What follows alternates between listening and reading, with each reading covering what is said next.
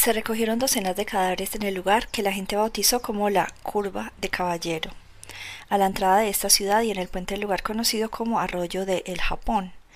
A nivel estatal se mencionaban otros lugares siniestros y panteones clandestinos como los inmediaciones del Plan de los Amates y de Copacabana, en Acapulco, además del Pozo Meléndez. En este último lugar se dice la policía arrojó los cuerpos de muchas personas.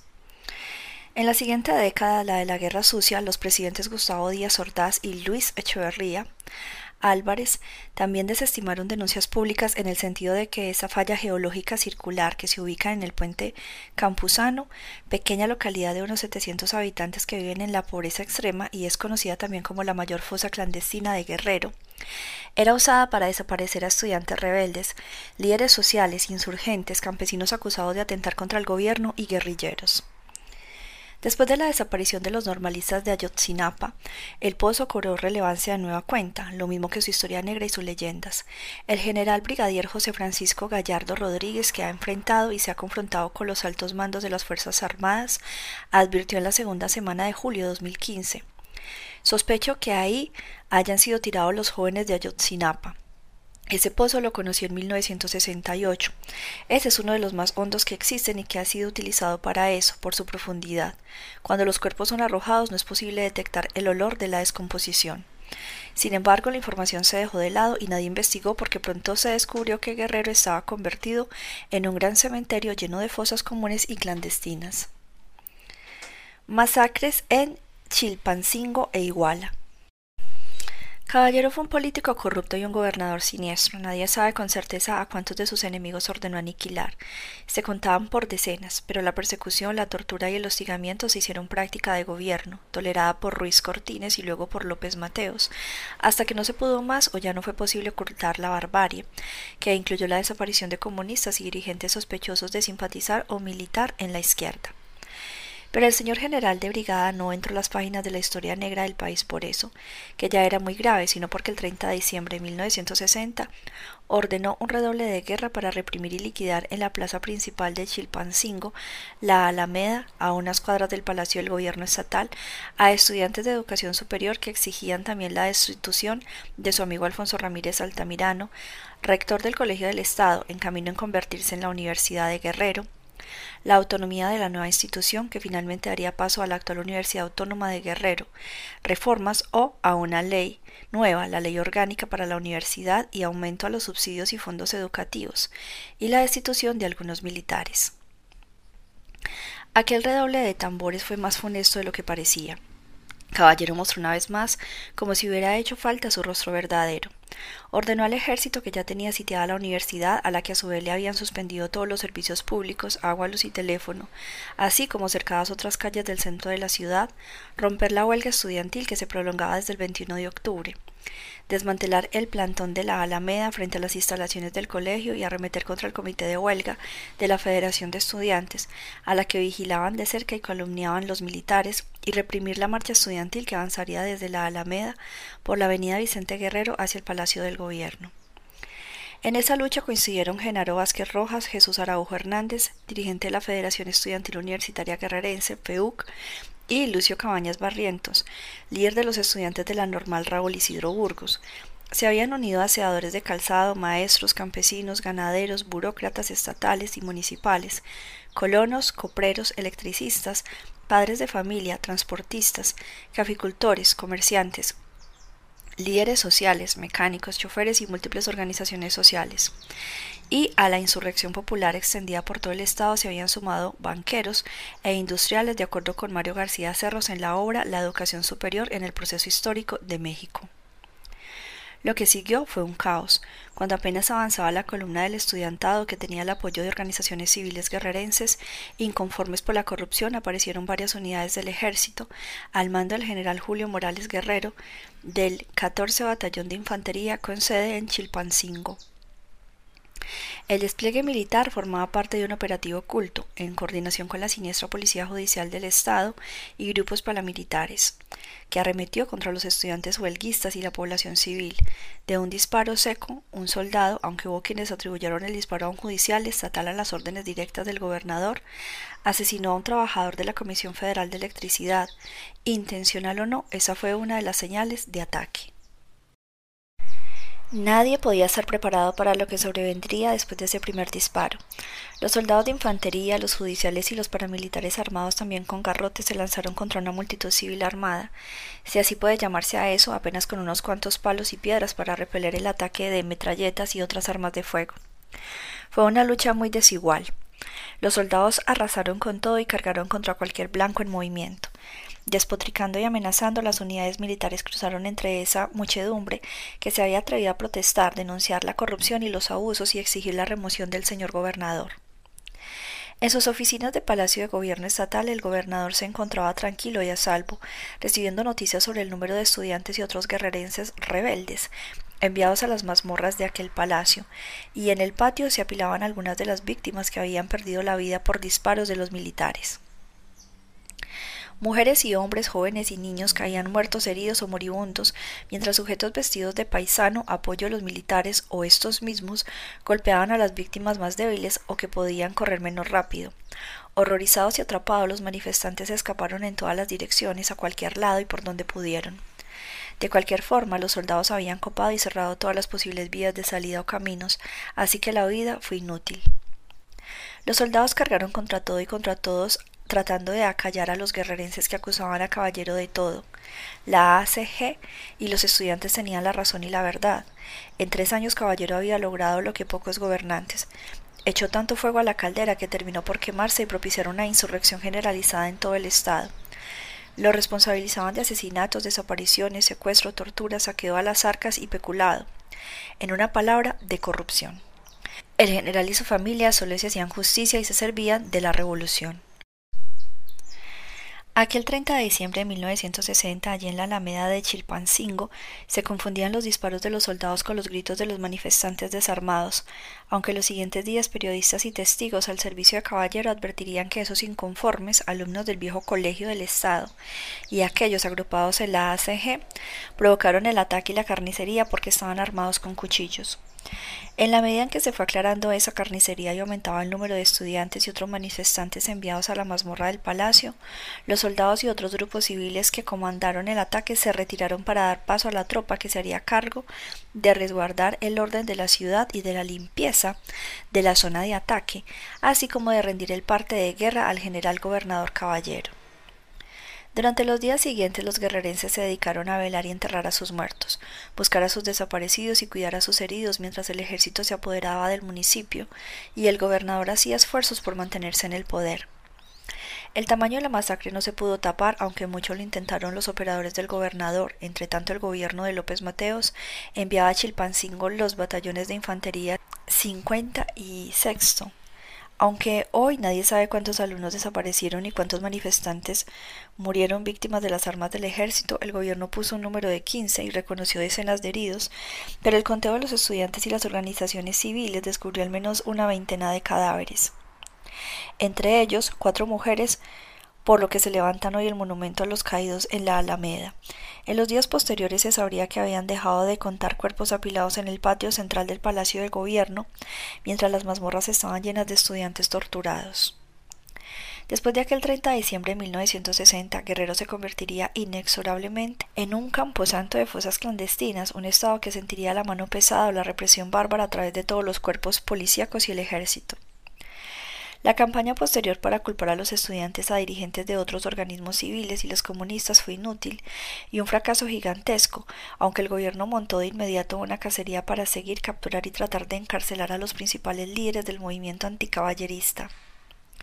Si bien el movimiento estudiantil se apagó, la de por sí devaluada imagen del gobernador, el general caballero de apellido, sufrió un golpe político mortal por necesidad. El 4 de enero de 1961 el Congreso de la Unión lo despojaría del fuego constitucional. declararía la desaparición de poderes y lo destruiría, aunque el gobierno de López Mateos, con todas las pruebas que tenía en su contra, no intentó siquiera llevar a juicio por los delitos que se le podían probar, incluidos crímenes de lesa humanidad. Su destitución fue un borrón y cuenta nueva, sin un desarrollo organizativo afinado. Los estudiantes y la sociedad civil vieron de lejos cómo López Mateos les imponía desde el Distrito Federal a un nuevo gobernador en la persona del ex senador priista y ministro de la Suprema Corte de Justicia de la Nación, Arturo Martínez Adame, político improvisado que como su antecesor recurre al terror y al autoritarismo para someter a los guerrerenses. Caballero fue apenas el presagio de la tragedia. Muy mal les iría con el señor de leyes. Apenas juramentado, éste puso en marcha una aparente política de reconciliación. Liberó a los universitarios encarcelados por el general, consiguió la autonomía universitaria y tomó medidas de distensión en algunos municipios como la documentaria y escribiría más tarde Juan Juntemoc Sandoval Ramírez, pero en su administración germinó y floreció la semilla de su antecesor, el general caído, porque el señor ministro gobernador adoptó una peculiar campaña de violencia selectiva. Aceptó la maquinaria del fraude electoral para perpetuar al PRI en la gobernatura, toleró los abusos de la policía, solapó la formación de grupos paramilitares y mantuvo línea abierta con el ejército para reprimir y aniquilar movimientos sociales. El nuevo gobernador también criminalizó la protesta social a punta de bayoneta, con apoyo de la policía a grupos paramilitares, retomó para el priismo el control de una veintena de ayuntamientos considerados rebeldes y fue clave para someter y pulverizar a la sociedad guerrerense. Fueron permanentes las campañas de terror, intimidación y persecución contra los líderes de la ACG. El blanco especial era Genaro Vázquez Rojas. Algunos otros dirigentes fueron perdonados e insertados en el gobierno estatal.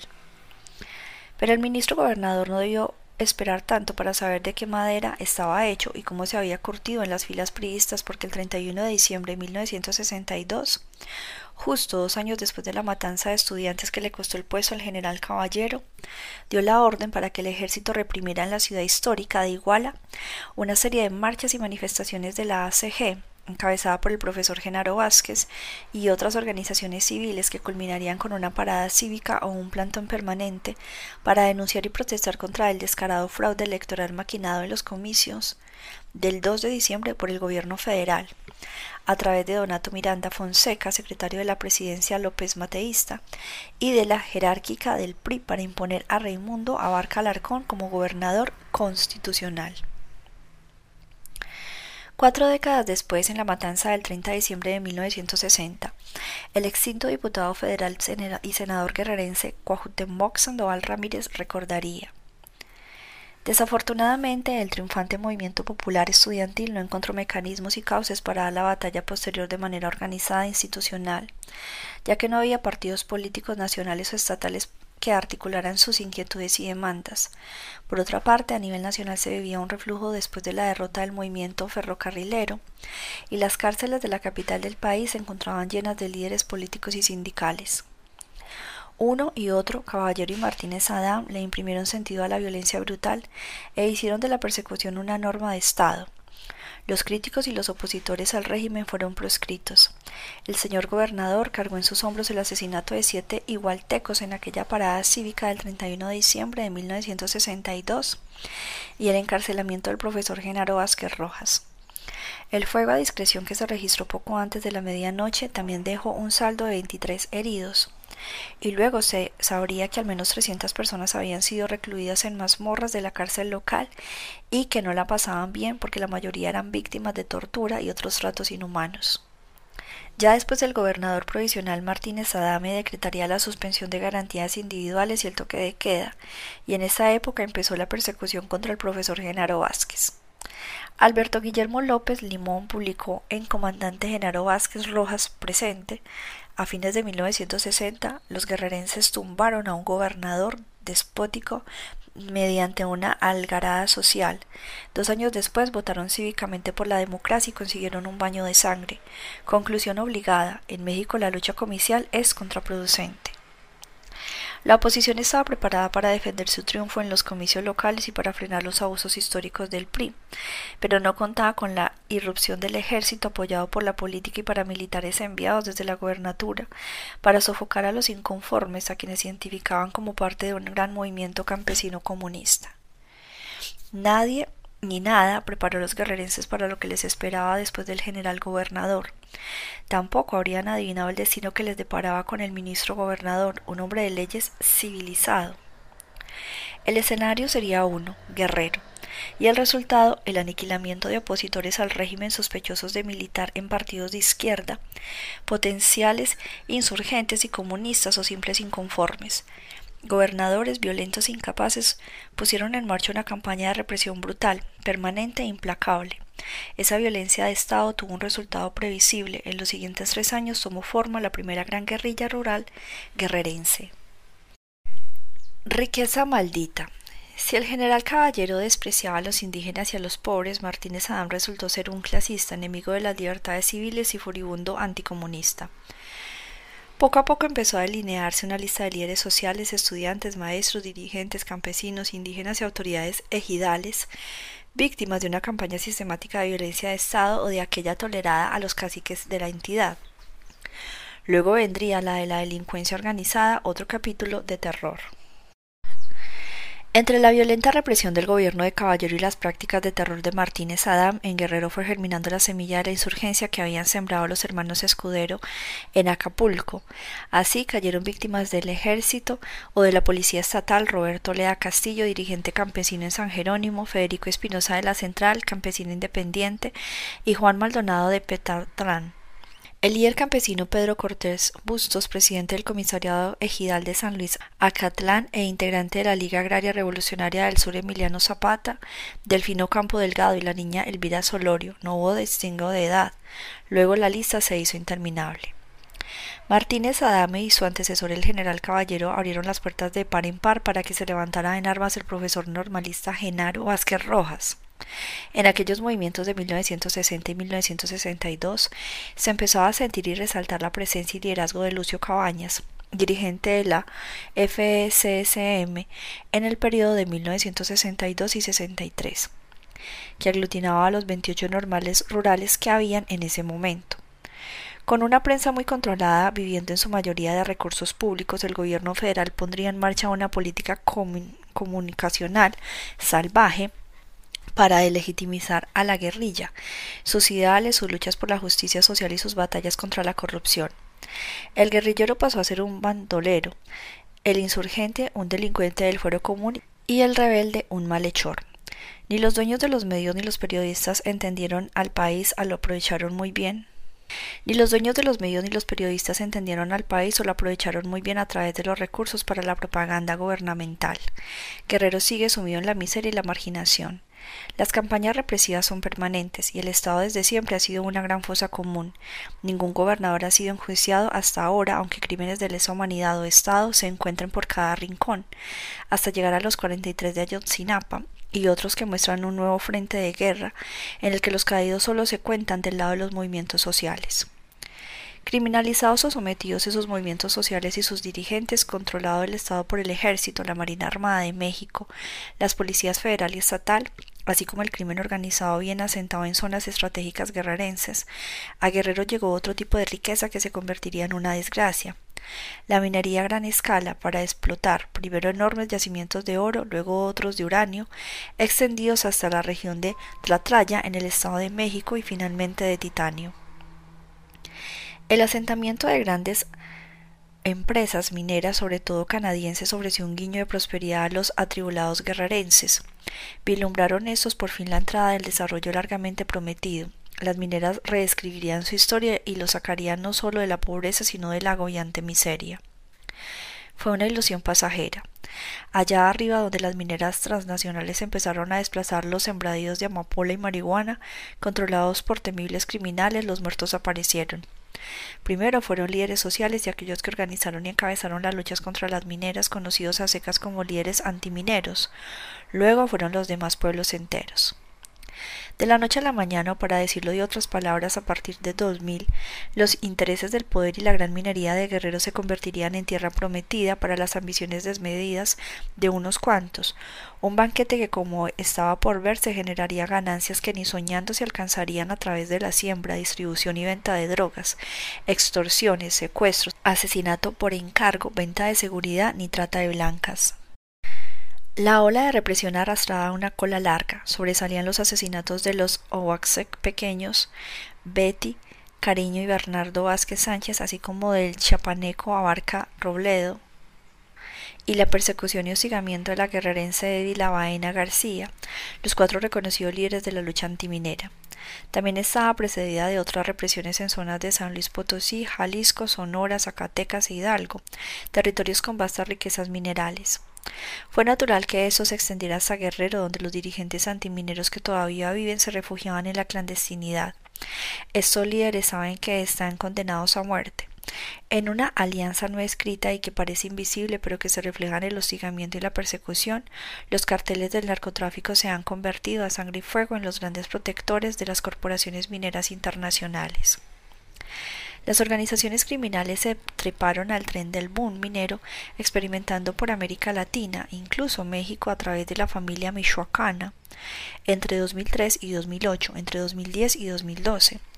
Durante esos periodos, el alza de los precios del oro, hierro y productos derivados de petróleo representó un aumento de ingresos fiscales que los gobiernos celebraron. Señala información que en diciembre de 2015 difundió Univision, la mayor cadena estadounidense de televisión en español. Mientras se mancilla y ultraja con filtraciones selectivas la imagen de los jóvenes fusilados, los estudiantes desaparecidos y sus compañeros asesinados, así como los líderes antimineros, ejecutados unos, perseguidos otros por incitar a la rebeldía y atentar contra los intereses de las corporaciones mineras. Las organizaciones del crimen organizado transformadas en grupos mafiosos se han enfrascado desde mediados de la década de 2000 en una guerra abierta por el control de los negocios alternos a la explotación minera. A los capos y sus pistoleros les ha quedado claro que la extracción está a cargo de la Corporación Internacional y de algunos grupos nacionales, pero se han hecho dignos de confianza e indispensables porque se han encargado del trabajo sucio, mantener a raya, incluso a través del asesinato, a líderes comunitarios, a estudiantes problemáticos y a maestros, los únicos con capacidad para organizar a los campesinos y protestar.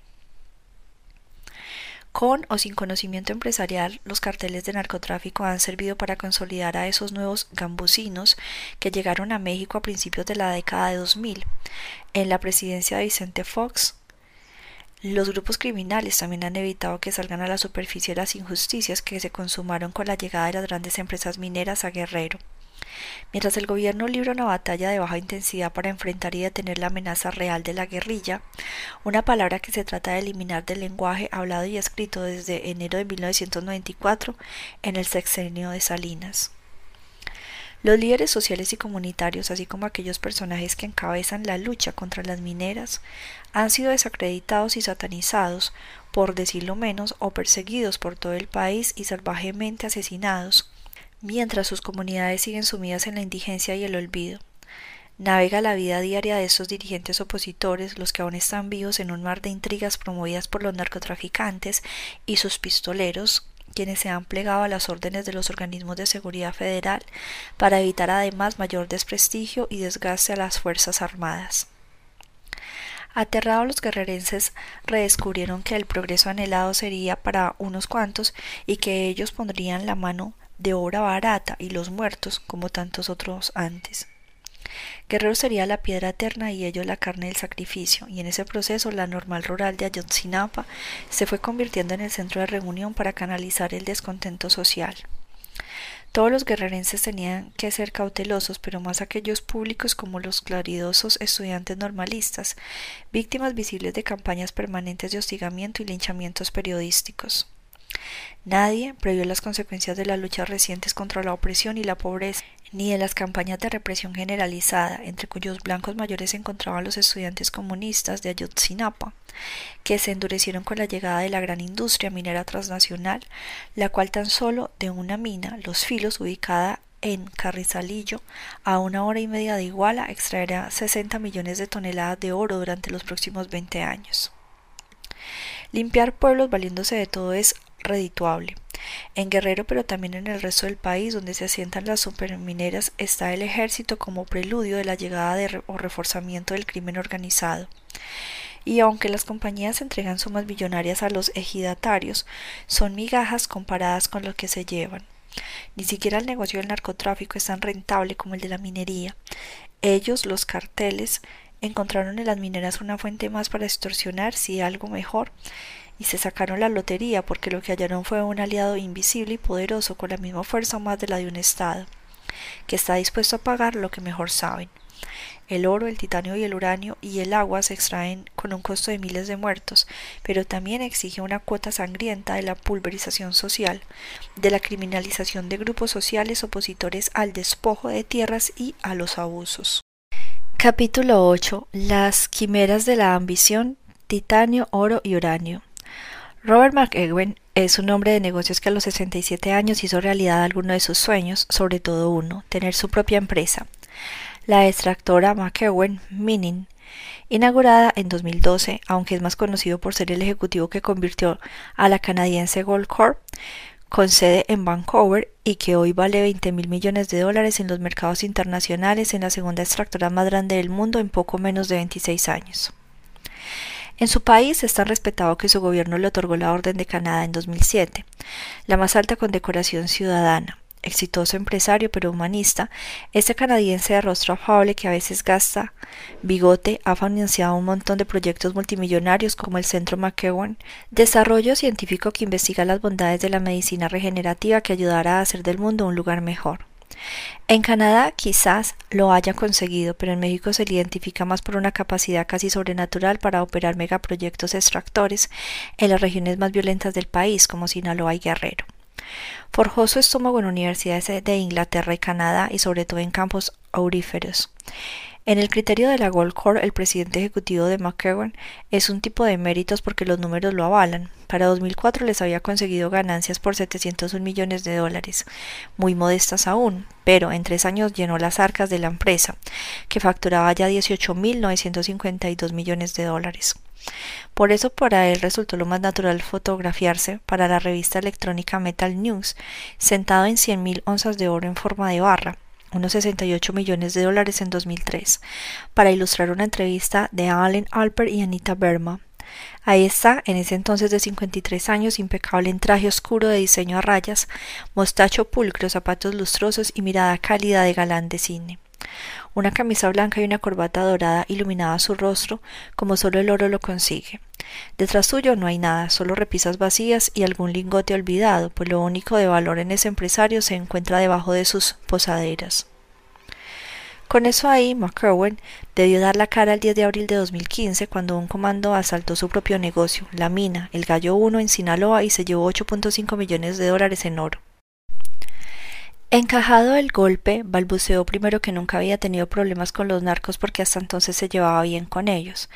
Esas justificaciones no pasaron inadvertidas para el canal canadiense BNN ni para el sitio web de Tijuana, Uniradio Informa, que lo reprodujo en perfecto español.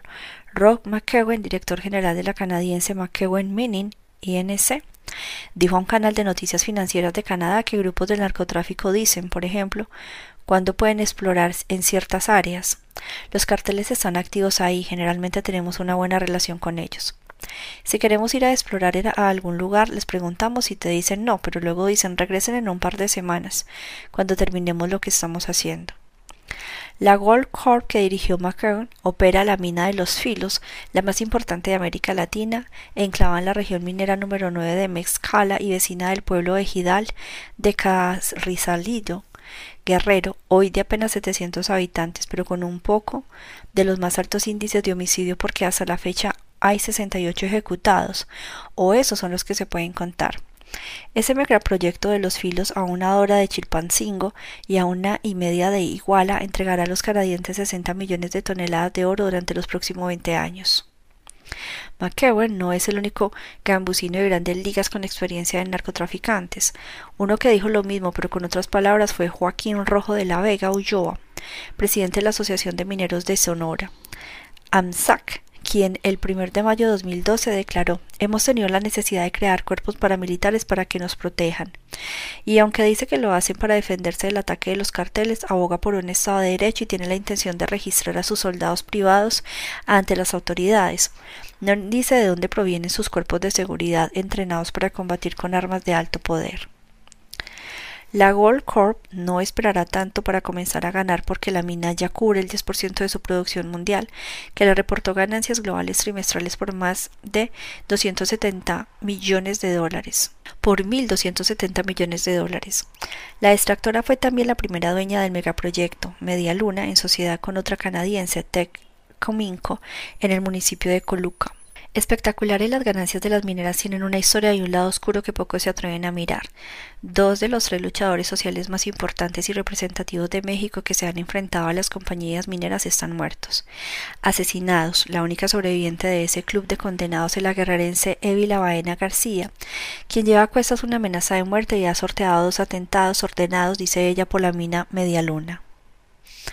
Evelia ha tenido que buscar refugio como desplazada junto con toda su familia y olvidarse de Iguala y Cocula, de los pueblos de la Fundición y Real de Limón, sin trabajo ni ingresos económicos, apenas apoyada por algunas organizaciones y amigos con todas las puertas cerradas porque el gobierno de México se ha negado a reconocerla como defensora de derechos humanos y sus denuncias se han estrellado en la corrupción sistemática de los aparatos de justicia.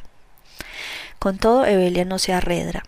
El orgullo y su lucha la mantienen con fuerza y tampoco ignora que los dos asesinados, Alberca Betty Cariño Trujillo y Mariano Abarca Robledo, eran líderes de agrupaciones y movimientos que defienden pueblos y tierras del abuso, desalojo y explotación que las mineras orquestaron contra ellos. Las entrañas de México han desatado la ambición venden quimeras, el tono triunfal que se utiliza para vender la fiore por la minería mexicana, y uno sabe que las referencias son uranio, oro y titanio. Históricamente da paso a la pobreza, luego a la decadencia y al final al olvido o la condena a desaparecer de muchos pueblos por la contaminación de arsénico, por ejemplo, que termina transformándose en cianuro y se queda en el agua y la tierra. Así ha pasado en las regiones auríferas de Ghana y en los de Colombia con sus maravillosos yacimientos de diamantes.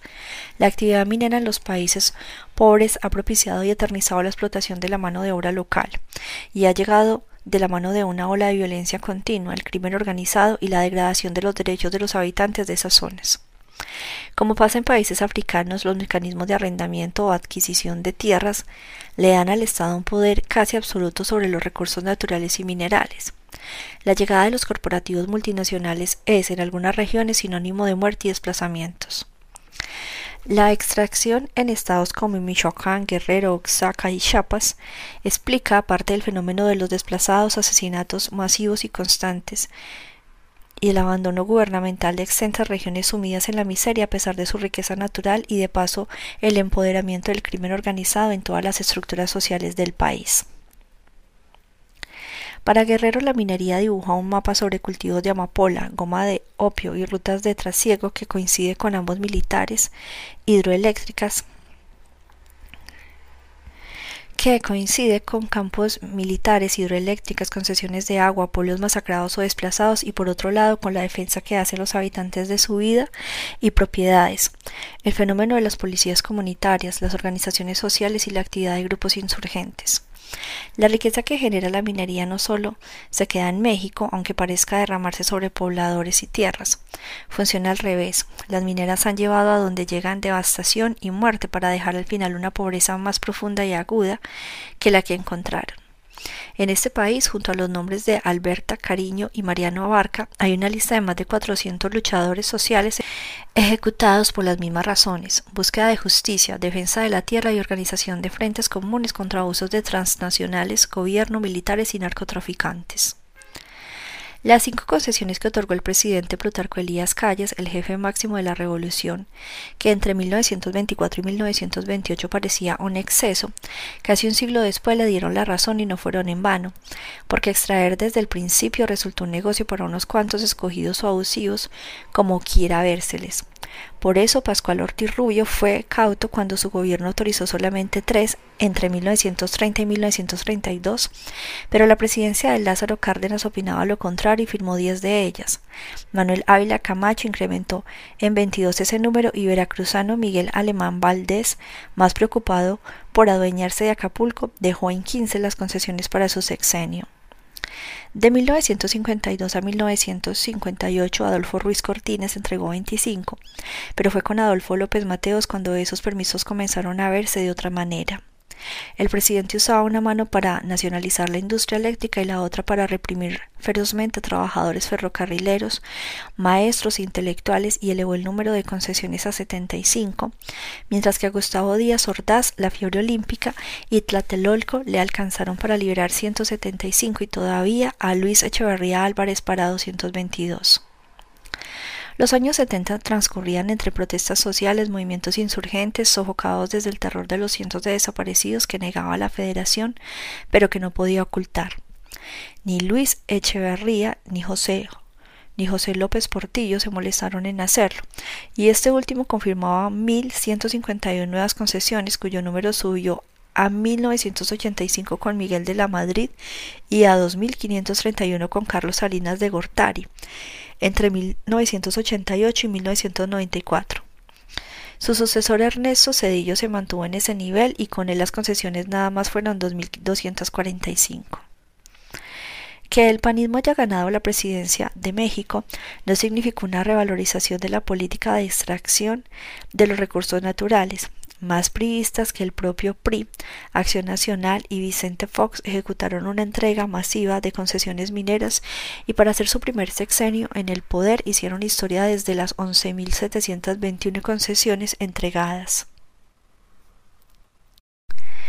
En realidad fueron el doble porque el siguiente presidente panista Felipe Calderón Hinojosa otorgó otras 11.817 en las narices de todos, y desde el 1 de diciembre de 2012 hasta el 30 de diciembre de 2015, el gobierno de Peña Nieto había permitido 1.416 comparativamente muy pocas, si no se supiera que a partir de esas fechas la producción de oro, plata, titanio y otros minerales, y hasta los recientes descubrimientos de yacimientos de uranio en el sur del Estado de México y el norte de Guerrero rompieron todos los récords. Como gobernador del Estado de México 2005-2011, Peña Nieto aprobó 1.874 concesiones que abarcaron 1.123.224 hectáreas.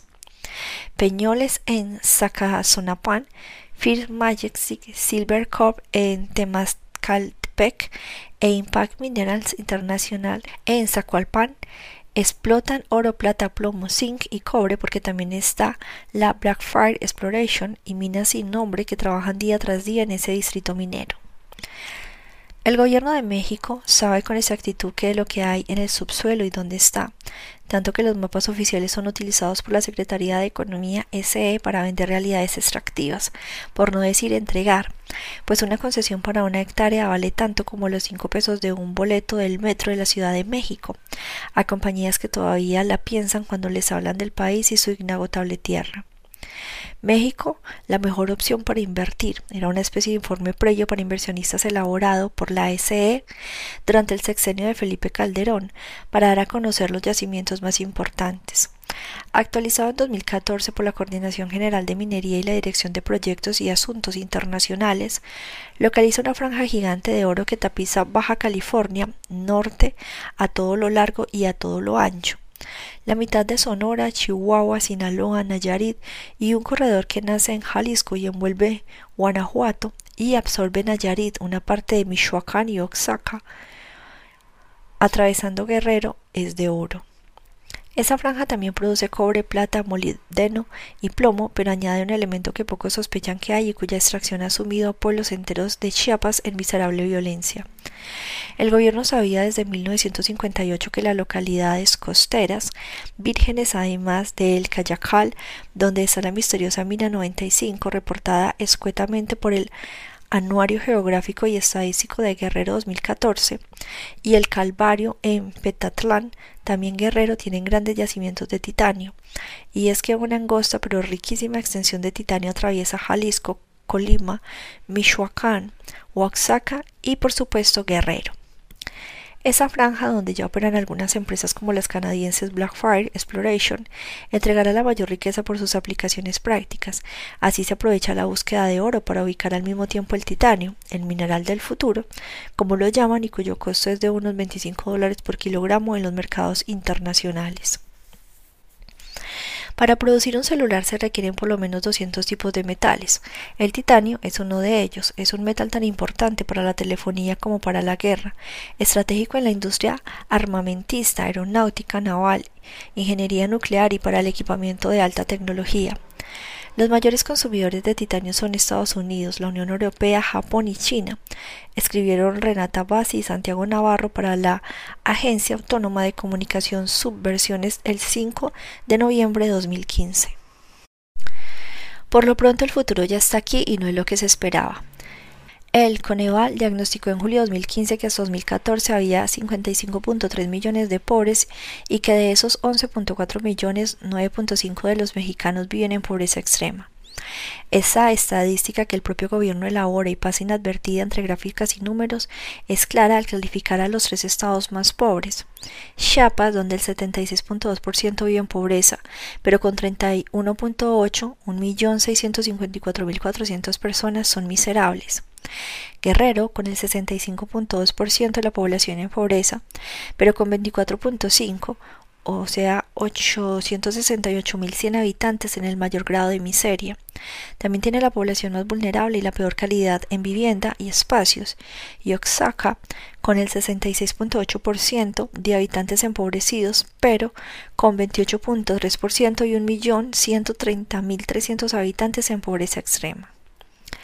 Paradójicamente, los tres estados con una de las mayores riquezas mineras tienen el mayor rezago educativo, la desprotección en salud más abismal, los peores servicios básicos y de paso el menor ingreso económico del país. Los cinturones mineros de la SE, los de miseria, de Ceneval y las áreas del narcotráfico coinciden y se complementan en esas tres entidades. Donde hay oro y titanio aparecen las carencias más agudas junto a una violencia generalizada que subió de intensidad a partir de 2006, cuando las mineras se asentaron y los soldados fueron sacados por los cuarteles para librar una invisible e inútil guerra contra narcotraficantes indetenibles. En realidad, dice la SE, la minería aporta al PIB el 4.9% y se practica en 24 entidades. La Federación identificó para los potenciales inversores 17 minerales que ubicaban los primeros escaños de producción mundial. La producción minera en México es inimaginable, pero aún lo fantástico se puede tabular porque entre 2009 y hasta el 2014 alcanzó un valor de 104 mil millones de dólares que hacen del país el cuarto lugar mundial entre los principales destinos del flujo de inversiones después de Canadá, Australia y Estados Unidos. Además, México atrae el 6% de esas inversiones y produce el 2% de lo que se saca a nivel global. Para el 18 de abril de 2016, una onza de oro costaba 23.100 pesos, según el Banco Nacional de México, Banamex. En 2008 las inversiones fueron del orden de 3.656 millones de dólares. Para el siguiente año, la Cámara Minera de México, Camimex, anunciaba que los extractores habían traído al país 13.000 83 millones de dólares y que hasta 2012 esas empresas habían gastado en seis años 21.753 millones de dólares.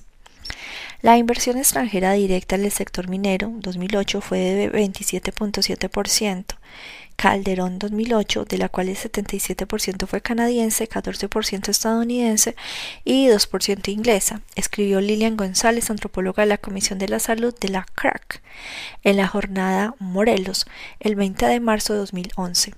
Para ese año ya había 535 concesiones que en extensión territorial representaban 9.66% del total de Guerrero.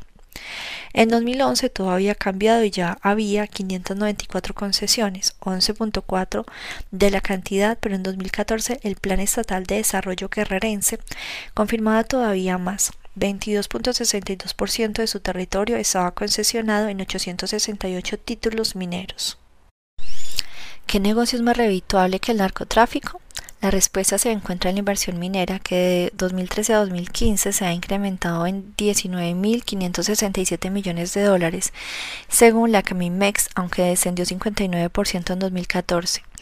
Estima reportes de ese organismo son cifras de desaliento para las extractoras y junto con la encuesta sobre expectativas económicas que levanta el Banco de México, mostraron la preocupación generalizada por la inseguridad, uno de los factores que frenan el crecimiento en el país. Las 26.000 concesiones que había en México hasta 2013 representaban el 13.8% del territorio nacional, unos 30 millones de hectáreas, aunque otros datos indican que 25% del país ya está rentado. Son 10 las compañías más importantes que sacan oro de México, casi todas canadienses que absorben a mineras locales y con decenas de subsidiarias. Se asocian entre ellas para hacerlo el mineral más extraído. El oro representa 24% de la producción y se apoyan cuando hay problemas con comunidades. La canadiense Aurico adquirió en 2011 a la estadounidense Capital Gold Corp y con ello la mina El Chanate en Sonora, que incluye 20 concesiones mineras con una vida media de una década, la cual proyectó para 2016 obtener hasta 70.000 onzas de oro, 1.617 millones de pesos. Al mismo tiempo buscaban fusionarse con la también canadiense Alamos Gold, que explota entre otras la mina Mulatos en Sonora y que en ese 2016 planteó extraer 140.000 onzas de oro, 3.234 millones de pesos. Minefinders Corporation con su mina de oro y plata de Dolores, en Chihuahua actualmente tritura 16.200 kilogramos diarios y para 2015 esperaba obtener hasta 4.15 millones de onzas, 95.865 millones de pesos. La Dolores calcula una reserva de 59 millones de kilogramos de oro, de los cuales están confirmados 28 millones. Agnico Eagle Limited antes, Gammon Gold, que extrae un millón de onzas al año en tres países, 23.100 millones de pesos al año, explota la mina Pinos Altos en la Sierra de Chihuahua, con una inversión inicial de 250 millones de dólares para sacar oro y plata, aunque en 2015 apenas entregaba utilidades para 1.300 pesos al año a cada uno de los mil mineros que contrataba bajo la modalidad de outsourcing. Luis Felipe Medina Aguirre, su director general en México, anunciaba en 2014 la apertura de otra mina, la India, en Tarashi, Sonora, en la misma zona de mulatos, con una reserva de 41 millones de toneladas, de las cuales 4 millones de onzas son de oro, 92.400 millones de pesos. Medina Aguirre no solo es un experimentado gambusino egresado de la Escuela de Negocios de Harvard, también fue presidente en 2014 del Clúster Minero de Chihuahua y participante activo en reuniones como la 31 Convención Internacional de Minería organizada en Acapulco, Guerrero, en octubre de 2015, donde se autodisculpó. Estamos etiquetados en base al pasado, nos comparan con la minera de hace 100 años, como que abusamos del empleado con cuestiones casi de esclavitud, sucios y enfermedades y tenemos una imagen terrible dijo frente al embajador de Canadá en México, Pierre Alaire, y la secretaria estadounidense de Tesoro, Rosario Marín. Otra canadiense, la Kimber Records, capitaliza el proyecto Monterde en Guasapares, Chihuahua, donde obtiene oro y plata de una reserva calculada en 3 millones de onzas, mientras Pan American Silver explota Álamo Dorado, al norte de Sonora, que en 2015 le daba hasta hasta 3.20 millones de onzas de plata y unas 16.600 de oro, 383 millones 460 mil pesos. Opera en cuatro países y tiene ganancias globales a las que en 2016 esperaba sumar 180 mil onzas de oro mexicano. A partir de 2010 se habían concesionado el 10% de Guerrero, aunque para julio de 2014 esa cifra se había duplicado y la cantidad de oro extraída no tenía límite.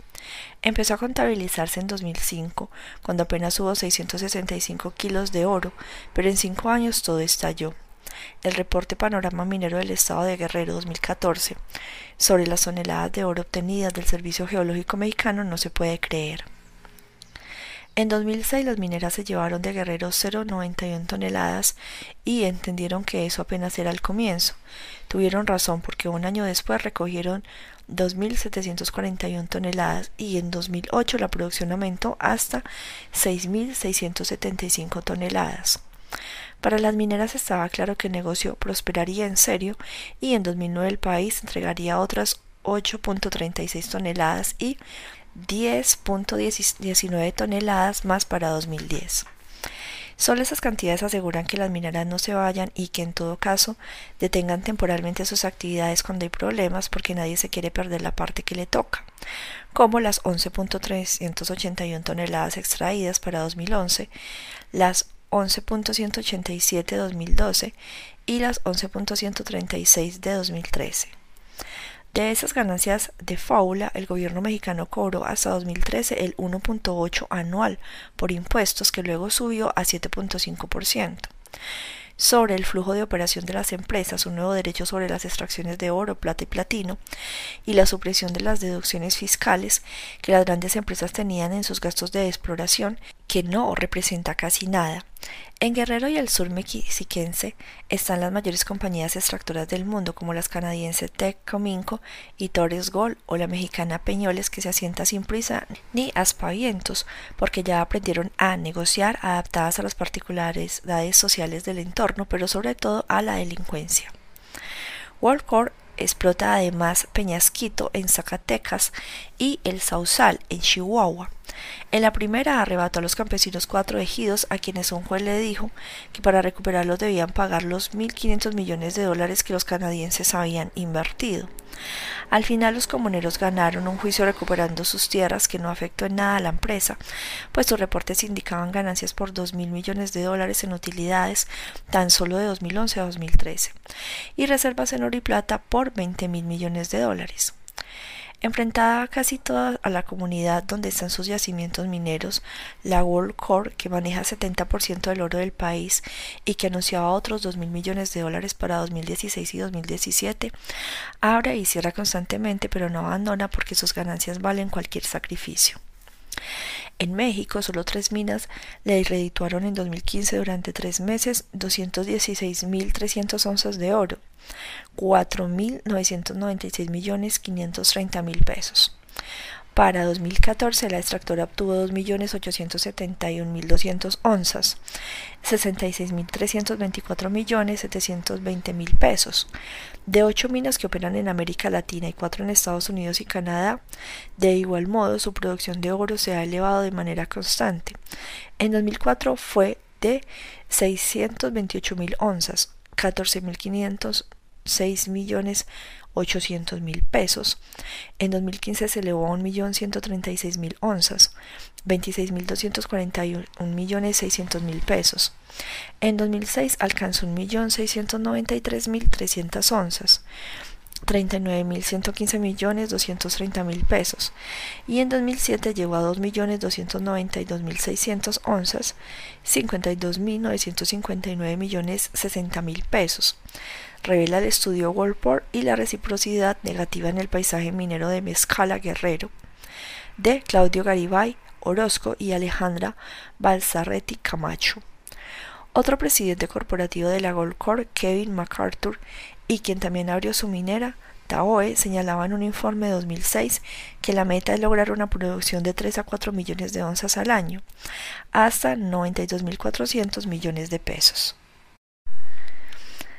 Minas, desplazados y narcotráfico dan inicio en Tlatlaya, Estado de México, al fantástico cinturón de oro en la sureña tierra narca mexiquense que se adentra en la región central de Guerrero y que para 1993 tenía 20 mineras registradas, pero dos décadas después ya alojaba 700, según la Comisión de Asuntos Mineros.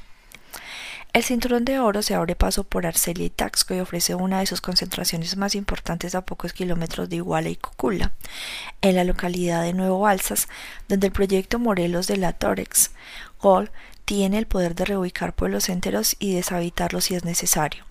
Allí está en el megaproyecto Media Luna tomado por campesinos locales por una enésima vez en enero de 2014, acusando a los canadienses de hacer tratos con falsos propietarios de terrenos.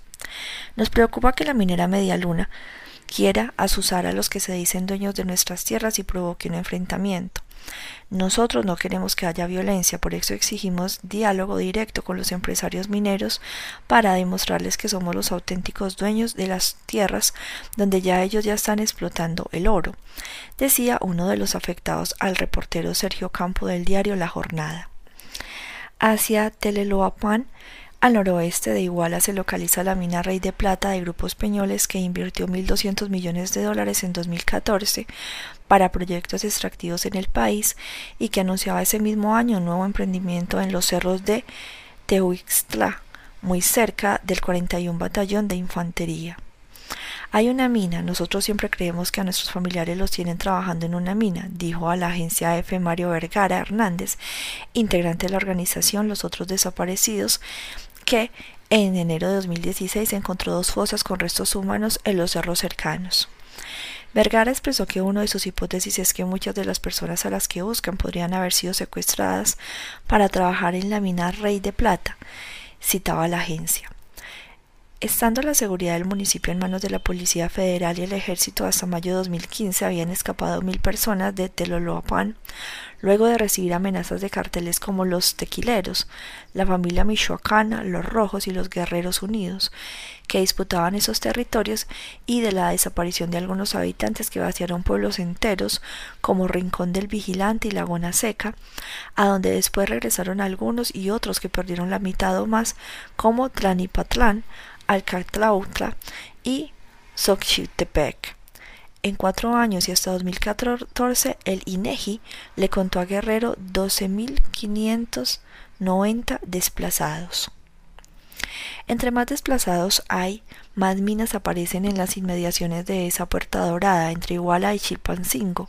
Los Saucer, Coatepec, El Billete, La Guadalupe, Poder de Dios, El Naranjo, La Peña Prieta, los jazmines, la amarilla, todos santos, la fe, la soberana, el encino, cuchillo, la Willy, palo verde, la minita, José Luis, San Pedro, el Carmen, San Luis y Celia generosa unen el Pacífico con el cinturón de oro y cuando éste pasa por Ayotzinapa se desvía para entrar a Chilpancingo rodeándolo de minas como la Delfina, la Ciénaga, la Gloria y la Esperanza, pero también se encuentra con el 50 Batallón de Infantería.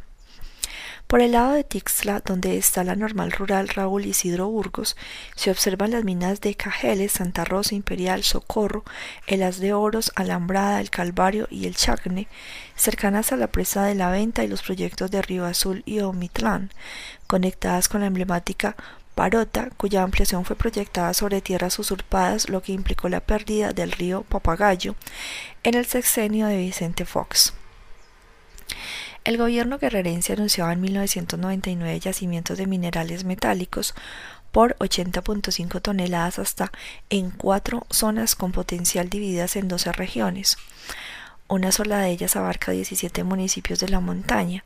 En total se han otorgado 600 títulos de concesión en 704.736 hectáreas, de las cuales 200.000 corresponden a la montaña, uno de los territorios más castigados por la violencia del narcotráfico. En 2016 el gobierno del priista Héctor Astudillo retomaba ese proyecto minero que además coincidía con las regiones dominadas por el narcotráfico. En el Plan Estatal de Desarrollo 2016-2021, PED, del gobierno guerrerense, se planea establecer un eje minero que abarca municipios de las regiones de Tierra Caliente, Costa Grande Montaña, centro y zona norte, entre ellos Coyuca de Catalán, Cirandaro, Cutzamala, San Miguel, Totolapán, Arcelia, Teloloapán, Buenavista de Cuellar, La Unión, Eduardo Neri, Mochitlán y Quechueltenango, escribía Ezequiel Flores. En Guerrero se siembra amapola en 75 de los 81 municipios y 7 de ellos son los que reportan los porcentajes más altos de erradicación de esta cosecha. Eliodoro Valle con 20%, Ayutla 13%, Totolapán 12%, Coyuca de Catatalán, Acatepec, Leonardo Bravo y Chilpancingo 7%. El trasiego de droga hacia Estados Unidos representa un negocio de mil millones de dólares anuales para los carteles. Un kilogramo de heroína blanca, China White, cuesta 25 mil dólares y el kilogramo de goma de opio 10 mil pesos en tiempos de lluvias y 20 mil pesos cuando es sequía. Una hectárea produce 15 kilos de opio que representa en la montaña un negocio de 105 millones de pesos trimestrales. Las zonas marcadas como conflictivas son fáciles de identificar porque siempre están en las páginas de diarios locales guerrerenses y cuando los desplazamientos son más grandes o las matanzas sobrepasan decenas en alguna población nacional. De todas maneras, los medios de comunicación y las autoridades terminan culpando a los narcotraficantes, lo cual es cierto, aunque a medias. Ajuchitlán del Progreso, municipio entre la zona norte y la Tierra Caliente, vio pasar por su cabecera 250 desplazados obligados por las amenazas de grupos armados a deambular hasta que la mayoría se instaló en Iguala. Procedían del cercano municipio de Totolopán, pero huyendo del lobo se metieron en la cueva. Les pasó lo mismo que a los desplazados del pueblo de Temixco, en Arcelia, cuando pensaron que en la cabecera las cosas no estaban peor y allá fueron a dar en 2014. Después lo supieron y entonces se marcharon a Iguala, donde armaron campamentos en espera de ayuda o se integraron a colonias que el gobierno estatal califica de irregulares. Algunos desplazados viven en hoteles rentados por el gobierno estatal, pero otros se fueron definitivamente de Guerrero.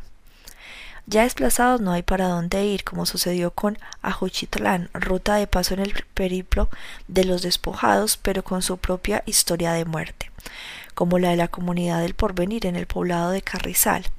Allí un comando despedazó a un niño para advertir a la gente que se marchara el 16 de marzo de 2016 y después quemaron algunas casas para terminar de convencer.